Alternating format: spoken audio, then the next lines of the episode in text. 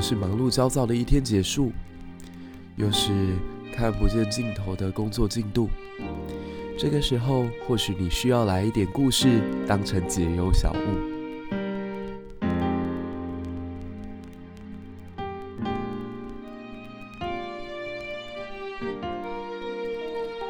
科技始终来自于人性，那历史就始终来自于人心。我们透过历史故事的讲解，在现实社会当中找出问题，在历史的典籍里面找到我们的答案。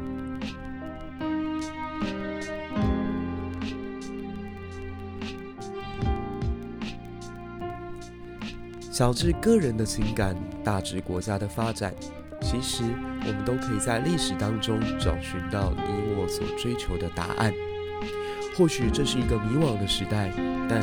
也停止不了我们追寻真理的脚步。让我们更加理解彼此，更加有同理心，更加勇敢、热情地拥抱这个世界。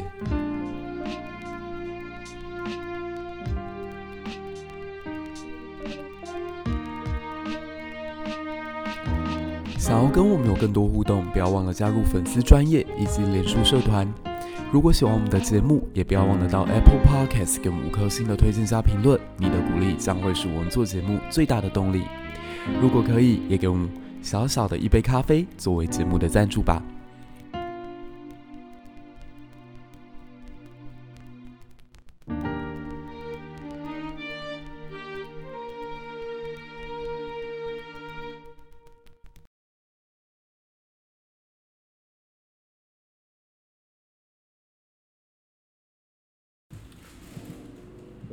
今天试着用苏联的笑话来看看当时到底是什么样的历史背景而出现这种黑色幽默。我先讲，我觉得苏联的政治笑话应该是目前我看这么多国家的，呃，不同的文献当中比较出来幽默感最够，而且最地狱梗的一种。因为今天其实我在自己的粉专有发了一篇文章在讲嘛，就是我们可以看到中国也好，或是苏联，或者是现在俄罗斯，不管。这些集权统治的国家有一个共同特色，就是面对到自己曾经犯下的一些历史错误，他们总是喜欢把它贴上一个标签，就说这都是西方帝国主义对我们的污蔑。那其实也不只是苏联、中国跟俄罗斯啦，我觉得任何集权国家都有这个共同的特色，包括我们现在国内不是还有很多人不太承认二二八屠杀吗？那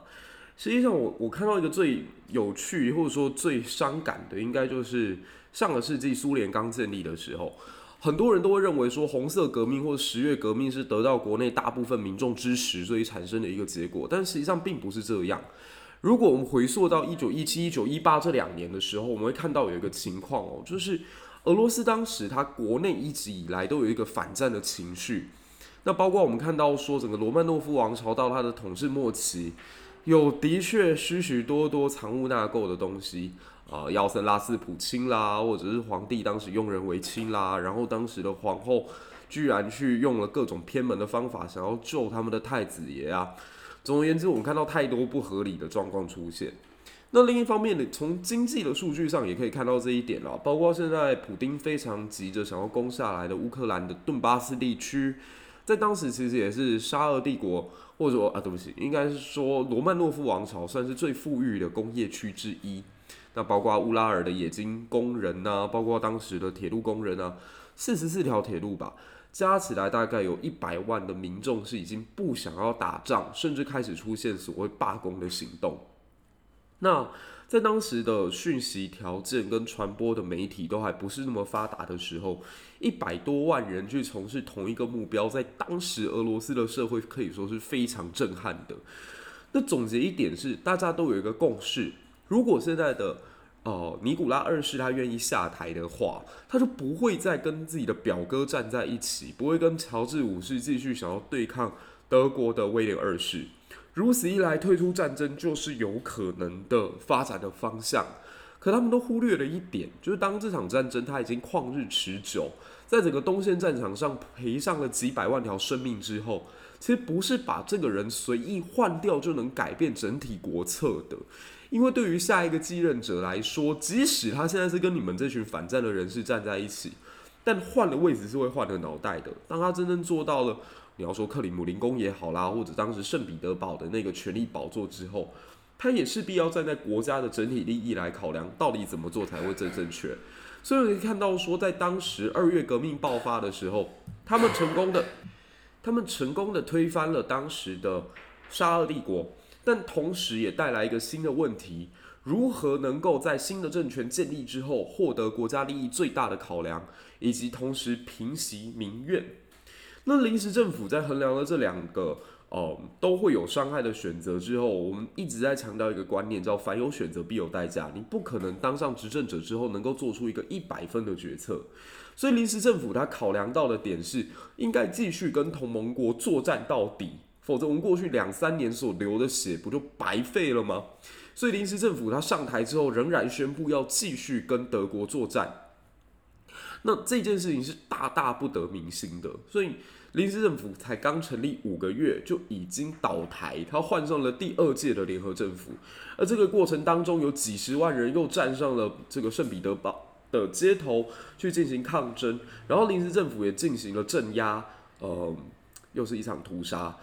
呃，这边可能要跟大家强调一个观念，就是任何一个政府，他只要举起屠刀对向自己的人民，都一定会种下恶因，结出恶果。虽然当时看不到，也不一定当时的决策者会承担得了，但几十年之后，他一定会用一种你想象不到的方法进行对于现存的政权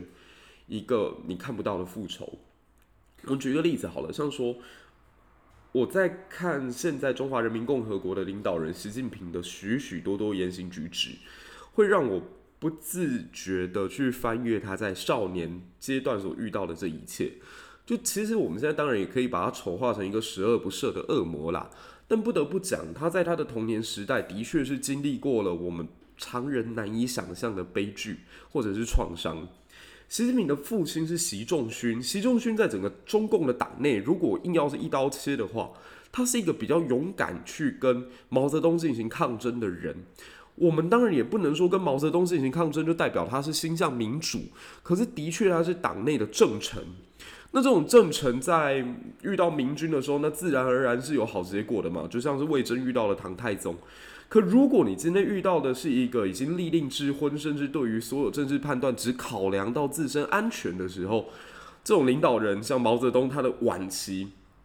那势必习仲勋是不会有好果子吃的。所以习仲勋他的晚年其实是被流放到了河南的一个兵工厂里面去做最下等的工作。那习近平当然也不会有什么好下场。习近平他当年被流放到梁家河进行劳改的时候。他曾经亲眼看到自己的亲姐姐就在自己的面前上吊自杀，所以我不得不讲，就几十年后他拿到了中共最高的这个执政权力之后，他几乎是照着毛泽东当年的所有行径 copy 了一份，让一场二十一世纪版的文革在现在这块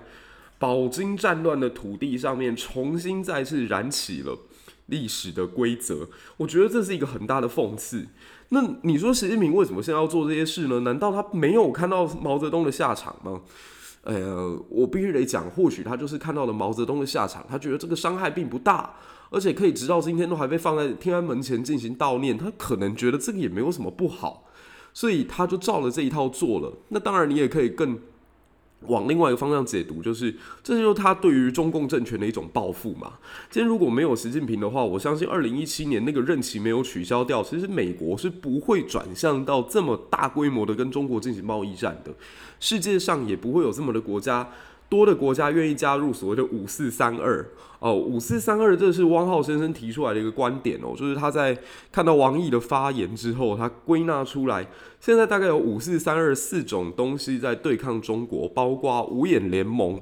四方会谈的，四方就是指日本、澳大利亚、印度以及美国，那再来是三边协定以及双方阵营的加强抗。抗拒，这这我觉得在目前的整个国际局势看起来，都是在习近平上台之后才出现的一个局面。否则，如果现在时间推回到十年前的话，其实世界上在看中国，还是会觉得它是一个风险跟机会同时并存的国家，投资的标的也是非常好的一个。你要说在下一个阶段，或者是呃所谓二十一世纪当中，你可以看到最为兴盛的新兴市场。别忘了高盛的那一份调查哦，就是所谓的二零五零年世界上六大经济体会是美国、日本、巴西、俄罗斯、印度跟中国的报告，仍然到现在还是呃言犹在耳，对吧？就是所谓的金砖四国，其实一直到现在都还是一个许许多多人在看待未来投资布局的时候会参考的一份文件。那如果我们把目光再次回到了俄罗斯的话，你会看到说，俄罗斯它在一九一七、一九一八这段时间里头，面临到一个非常麻烦的困境，就是我到底该不该离开战场？那我们可以看到临时政府他的决策就是，我站在国家利益的考量点，你们这群刁民不要乱。你不要忘了，兵工农当然他们是国家非常重要的一个组建架构，但某种程度上也是一个社会里头最容易被煽动的人。那共产主义它的整个理论基础，从马斯克、马克思时代，他们就不断的希望能够透过这群所谓底层的人民，他们自身的这种破坏性也好，或者是他们的生产力也好，进行对整个社会或者对资本主义的一种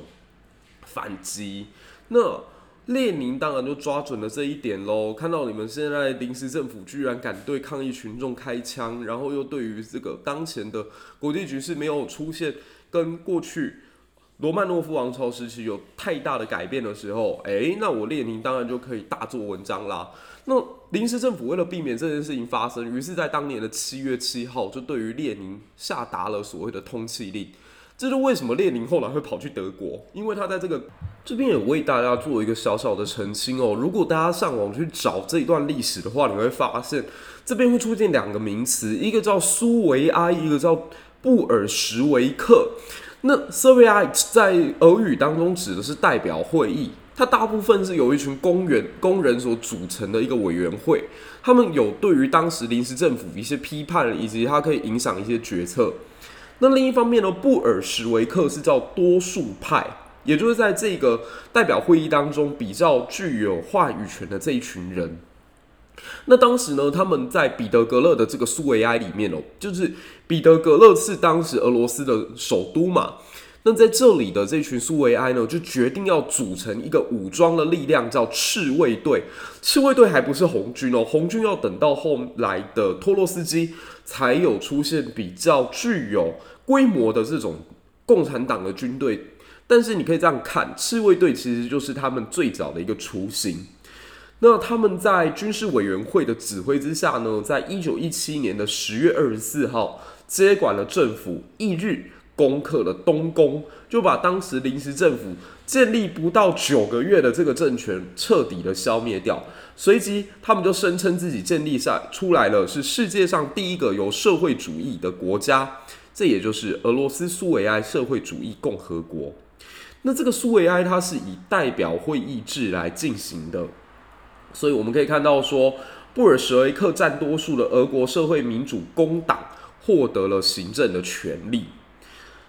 红色政权正式在这一片古老的土地上面站稳了脚跟。这当然对西方世界各国来说，不是比起德意志帝国来得更有破坏性，因为大家都知道说，这个政权它一旦建立，它就要开始去宣扬说。全世界的工人啊，站起来吧！你们应该去对抗你们自己的老板，你应该对抗你自己现在的领袖，你们应该要对抗你们现在社会体制当中对你们所有的压迫。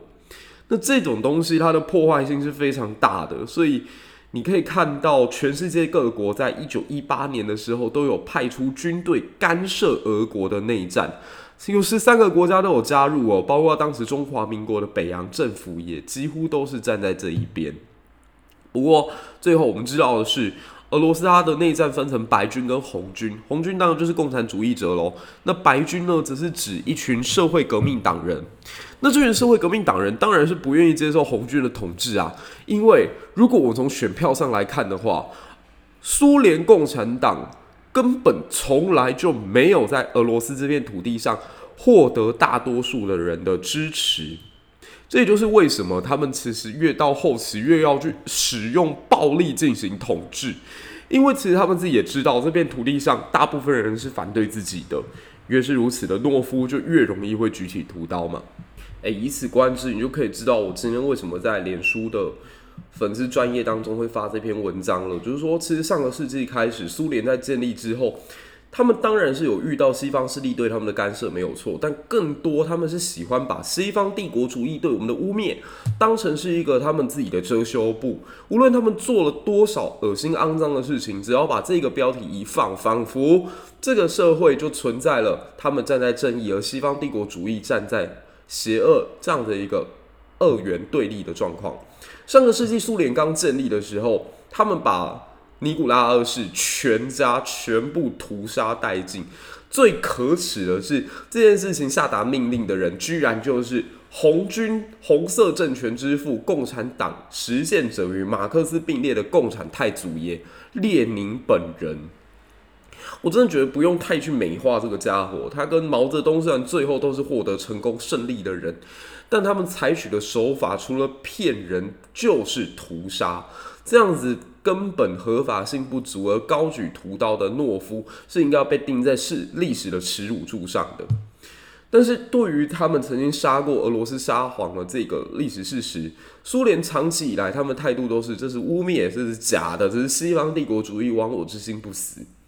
那等到共产世祖史达林上位，当然也不会好到哪里去啊。前面的人你种下这样的恶因，后面的人只会结下更可怕的恶果。然后等到他的徒子徒孙上来之后，这个恶果就会到处开花。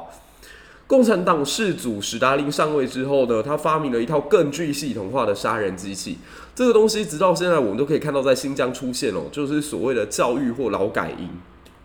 那主要他是把一些。社会上面的知识分子啊，经济上面特别强大的资本主义者啊，或者一些工厂的老板啊，或者一些既得利益者啊，通通流放到苦寒的西伯利亚去进行劳动改造。那这个过程当中，有一千五百个人，一千五百万个人是被流放的，一千五百万啊，就是将近台湾人口四分之三。那这些人被流放之后呢，他们死亡率大概高达八成，而且都会死在天寒地冻的西伯利亚。那在这整个阶段当中，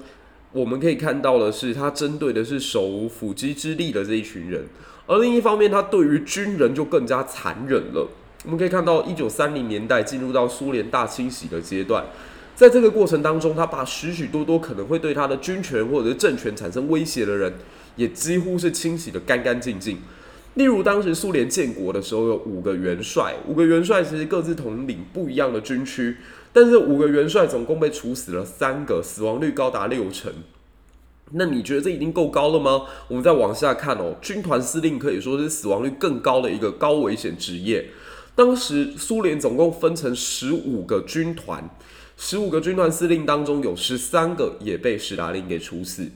另外，在军长的部分呢，苏联刚建国的时候总共有五十七位，史达林大笔一挥，直接干掉了五十个。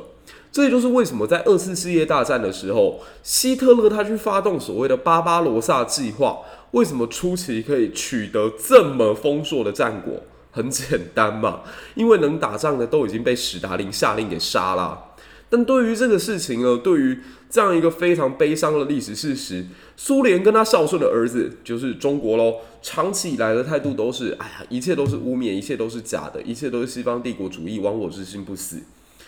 那另一方面就是现在我们看到乌克兰在进行战争，很多人都觉得说乌克兰其实跟俄罗斯明明是同一个民族，为什么彼此的仇恨会这么深？或者说乌克兰为什么不会选择在这个关键时间段出现更多人是愿意投向苏联或者是俄罗斯的呢？很简单，还是历史记忆。乌克兰曾经在一九三零年代，也就是史达林在搞他的所谓欧洲版大跃进的时候。死亡了将近三百多万人，而且是活活被饿死。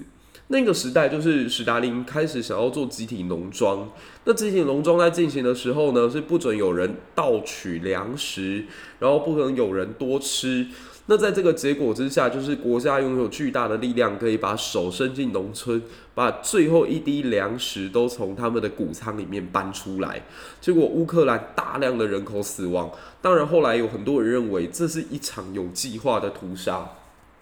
但是对于这样的历史事实，苏联跟他孝顺的儿子长期的态度也都是污蔑假的西方帝国主义亡我之心不死。那就更不用讲后来的卡廷森林惨案喽。其实很多人都说。苏联至少比纳粹德国还要来得好吧？关于这一点，我会打上一个问号，因为苏联的军队或者所谓的红军，大概是历史上最没有军纪的一群人，他们所带有的那种原始的野蛮的遗风，其实一直到一九四零年代，甚至是这一次的乌克兰战争当中，都还是看得到。昨天我们不是看到一个很悲伤的新闻吗？说乌克兰它收复了在基辅附近的一个城镇之后，发现里头有一个两百八十个人集体被行刑式处决的一个。嗯，你要说万人冢也好，或者说一个非常悲伤的场景，这不就是俄罗斯现在军队即使号称有现代化，可是留下来的红军遗风仍然很重啊。那当时卡廷森林里头，就是苏联的军队对犹太还有波波兰人进行了一场屠杀。那这个一开始消息走漏的时候，苏联的态度也是，哎呀，这是假的啦，这是西方帝国主义对我的抹黑。车诺比核能电厂爆炸危机发生的时候，第一时间苏联的官员是觉得应该要切断这座城市与外界所有的电话联系，不应该让这个消息走漏。天安门事件爆发的时候，中国也一直宣称没有，广场上一个学生都没有死亡。中国大跃进死亡了几千万的人口，但是中国对内的宣称说啊，这是三年自然灾害时期。文化大革命产生这么大的人性扭曲，可我们现在也不乏听到中国有一些作家还在怀念那个淳朴、天真、浪漫而且充满热血的年代。好啦，这大概就是中国吧，我或者是这就是苏联吧。这些集权国家，他们对于这些所谓的丧事，除了喜办以外呢，当然已经洗不掉的东西，那就全部推向是西方帝国主义搞出来的鬼。嗯，所以前一阵子有朋友在我的粉专当中留言说：“诶、为什么我会这么崇尚资本主义啊？一直在讲美国跟台湾的好话，讲这资本主义之下的国家好像就是天堂一样。可他自己在台湾过得一点都不快乐啊，怎么办呢？我除了同情以外，我也只能讲哦，你如果去读读历史，或者真的选择去中国住一阵子，你可能会发现，原来真正的地狱是长这个样子的。”很多的问题本质真的不是你的国家体制带来的，而是你自身有没有找到自己的优点，你自己有没有认同你自己，你自己会过得不快乐，有可能有一些表面的原因，是因为薪水啊，是因为财产啊，是因为房地啊，是因为你现在可能负担不起高物价啊。那还有一些更更表面很无聊的原因，什么你觉得自己的长相不够好看啊，你觉得自己的身材啊，你自己自己的条件不够好啊。可是以上这些东西。在资本主义国家里面，你都有机会得到解决之道。我随便举一个最肤浅的案例好了，像说我有一个朋友，他年轻的时候长得也不怎么好看。有一句话是这样讲的：二十岁以前你的长相如何，这是父母决定的；二十岁以后你是什么样子，是你自己要负责的。那他就是透过健身啊，去运动啊，然后改变了自己的气场之后，他成为一个 Instagram 上面的模特儿。那他光是接案，大概一个月可以赚到四五万块吧。我并不觉得这种东西是改变不了的。那另一方面，就是你有没有找到自己的优势，跟你找到自己最适合发展的领域，这也很重要。在资本主义社会国家当中，我当然不能说完全没有靠关系这件事情，但是靠关系能够走多久？多少艺人的二代、三代，他们后来在我们的资本主义社会或市场经济。这样的一个状况之下，它根本就发展不下去。为什么？因为资本主义它带来的自由，不是只有政治上的自由而已，还有你选择上的自由。你今天想要变成什么样子？你今天想要吃什么东西？你今天希望自己站在什么社会地位？其实你自己拥有很大的主导权。可是你在共产主义社会或者是所谓集权社会呢？我们就讲一个最直观的好了。你现在如果生长在上海。你不要跟我聊你的梦想跟你的未来了，你搞不好明天到底在哪里都不知道。如果你生的地方是莫斯科，对不起，你可能现在已经躺在基辅前线了。我觉得我们当然可以去怪罪这个社会带给我们一些创伤，或这个社会为什么不理解我。但我很想要问的是，你到底是要解决你的情绪，还是要解决你的问题？如果你要解决你的情绪，OK，你尽情的去把所有的错误归责于当前的政府、当前的社会、当前不理解你的身边的朋友，或者这个现实的世界。可是对不起，这样解决不了你的问题。你如果要解决问题的话，你应该重新去理清，你到底现在不开心的点是什么？能够改变的东西有什么？而不能改变的东西有什么？你如果能够把这个东西给切割开来，或者做一个分析之后，我想你的生活会过得比较快乐一点。好啦，那既然说到生活要过得快乐一点，我觉得好像不能不聊一点苏联笑话。我真的很喜欢苏联笑话，所以我们就今天来讲几个我觉得很有趣的苏联笑话吧。OK，嗯，说有一个公民呢，他打电话到基辅的电台问主持人说：“共产主义到底是艺术还是科学啊？”那主持人就说：“我也不知道，但我肯定不是科学。”然后那个打来的人就问说：“为什么？”他说：“如果这是科学的话，他们应该会拿狗做试验，而不是拿人做试验。”那第二个笑话也来自于我们赫鲁雪夫先生。话说有一天，赫鲁雪夫要去一个精神病院里头演讲，然后精神病院就如临大敌，非常的紧张，告诉所有的病患说：“哎，你们记得哦，赫鲁雪夫先生来演讲的时候，你们要一直拍手，一直鼓掌，一直叫好哦，千万不能停。”那等到赫鲁雪夫来报告的时候，果然这群疯子通通都鼓掌起来，而且非常的开心，场面非常非常的温馨啊。结果这个时候，偏偏有一个人居然没有鼓掌，所以赫鲁雪夫就非常好奇的问他说：“哎，那一位，你为什么不鼓掌呢？”然后那个人就跟他非常冷静的说：“哦，我告诉你，我是这个病院里头唯一一个康复的。”然后还有一个就是社会主义者、资本主义者、共产主义者。他们讨论说要见上一面，那社会主义者过了他们约定的时间才来到现场，然后就跟另外两个人说：“哎，对不起，我刚刚排队去买香肠。”然后资本主义者就问说：“嗯，什么叫排队啊？”那社共产主义者就问说：“嗯，什么是香肠啊？”OK，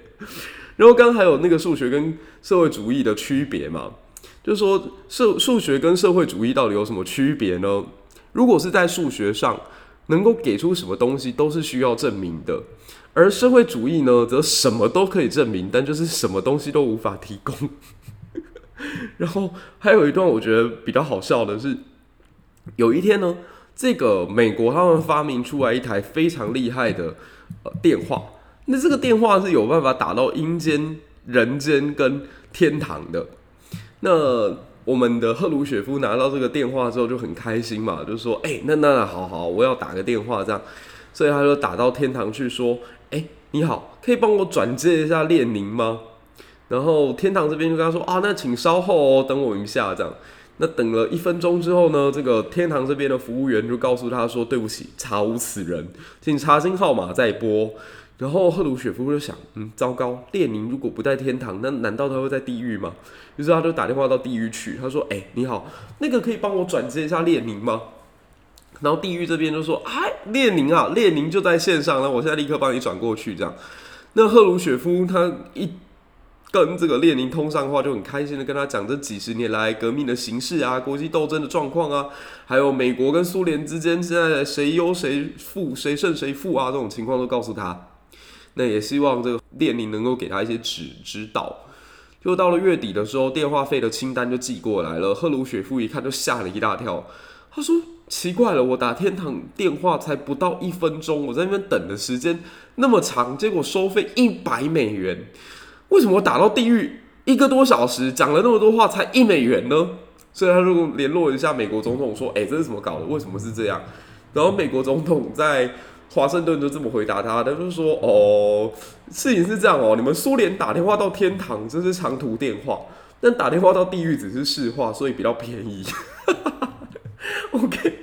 然后还有一个，我觉得这个嗯比较轻松，就当然这个结尾了。说有一个人在博物馆前面看到正在贩售世界上最重要的几颗脑袋，